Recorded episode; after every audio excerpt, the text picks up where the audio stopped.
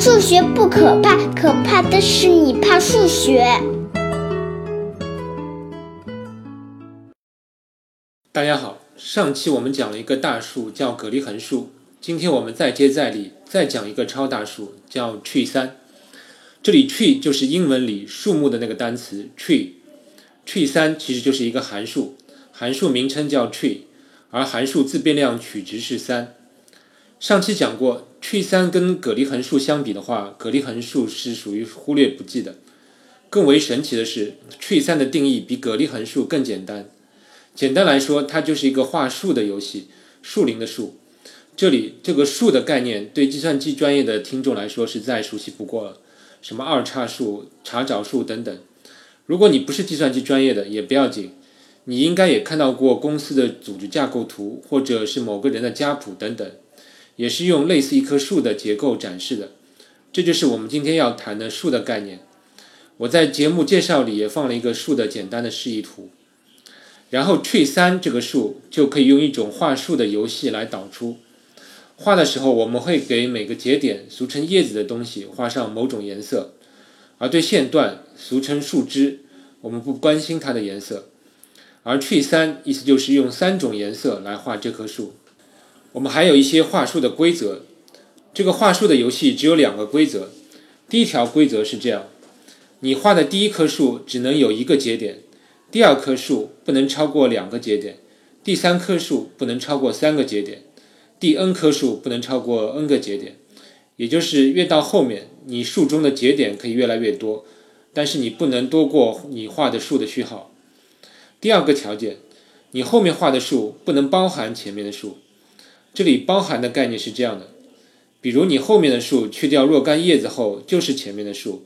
用术语说，就是前面的树是这棵树的子树，那就是犯规的。但我们这里包含的意思要比子树的定义更宽泛点。我们还要求以下这种情况也不允许：就是当前的树如果取若干节点，这若干节点如果可以跟之前的某棵树的节点建立一一对应的关系。而且两棵树中任意对应两个节点的最近共同祖先是同一颜色，那也不允许。所谓最近共同祖先的概念也是很好理解的，就是两个叶子同时向根节点回溯，那么它们迟早会在某个节点汇合，最迟也是根节点，那这个节点就叫最近共同祖先。如果你把树看作一个家谱的话，那你就更好理解了。现在的要求是。如果两棵树之间，如果对应节点的最近共同祖先是同一颜色，那游戏结束。其实这种包含在数学上有个术语叫 inf embeddable，embeddable 就是可嵌入的意思。这个词搞嵌入式系统的人再熟悉不过了。那 inf inf 是什么意思呢？它其实是下确界或者说最大下界的拉丁文缩写。为什么用这个词？因为你把一棵树某个枝条上的节点当做一个大小排序的话，且根节点最小，那么两个节点的最近共同祖先其实就是最大的且比这两个节点都小的节点，所以叫下确界 INF，这就是 inf embeddable 的全部意思。OK，以上就是画树游戏的全部规则。那我跟大家在节目里演示一下，玩玩看。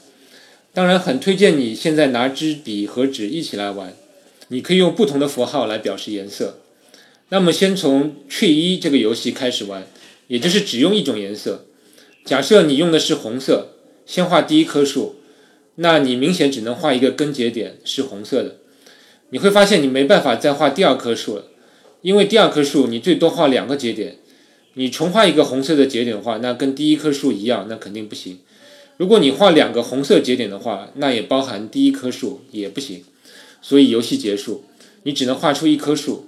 那我们知道 tree 一就等于一。接下来我们来玩玩看 tree 二，用两种颜色，比如是红色和绿色。那你第一棵树，比如还是用红色画一个根节点。第二棵树，如果你用绿色画一个根节点，那你会发现你第三棵树就没法画了，因为第三棵树无论怎么画，必然包含第一棵或者第二棵树。但我们还有一个更好的做法，就是第二棵树画成绿色的根节点，接着一个绿色的叶子，这样我们第三棵树就可以画成只有一个绿色根节点的树，就一个根。因为我们规则只限制后面的树不能包含前面的树，没有规定前面的树不能包含后面的树。这样，虽然我们第二棵树包含了第三棵树，但是第三棵树没有包含之前的树，所以这是允许的。这之后，你就会发现你再也无法画出第四棵树了。所以 tree 二等于三。好了，tree 一、tree 二的游戏我们都玩过了，现在到见证奇迹的时刻了，我们要玩 tree 三了。比如，你可以再加入一个颜色，蓝色，用红、绿、蓝三色来玩这个画树的游戏。你会发现，这次你似乎发挥的余地大多了，你可以画非常多的树。我在节目介绍里也放了 tree 三游戏开始的十二棵树的可能的画法，但是我劝你不要继续了，因为你无法画到它结束的时刻，因为这个 tree 三的值实在太大了，大到惊天地泣鬼神。比蛤蜊横竖还大。当然，你此时可能会质疑：你怎么证明 tree 三是一个有限值而不是无穷大？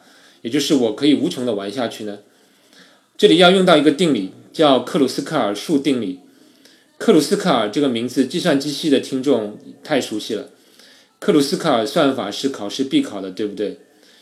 克鲁斯卡尔算我们计算机系学生膜拜的大神了。他已于二零一零年去世，这里我们也顺带缅怀一下。今天我们不考最小生成数算法，而是克鲁斯卡尔发现的这个数定理。这个定理有个粗糙但简单的说法，就是如果你给我无穷多个数，那其中必然有一棵树是另一棵树的 infinable，就是下确界意义上的嵌入。那 tree 三是一个有限的数，其实就是这个定理的直接推论了，是不是？你可能关心 tree 三这个有限的数到底有多大？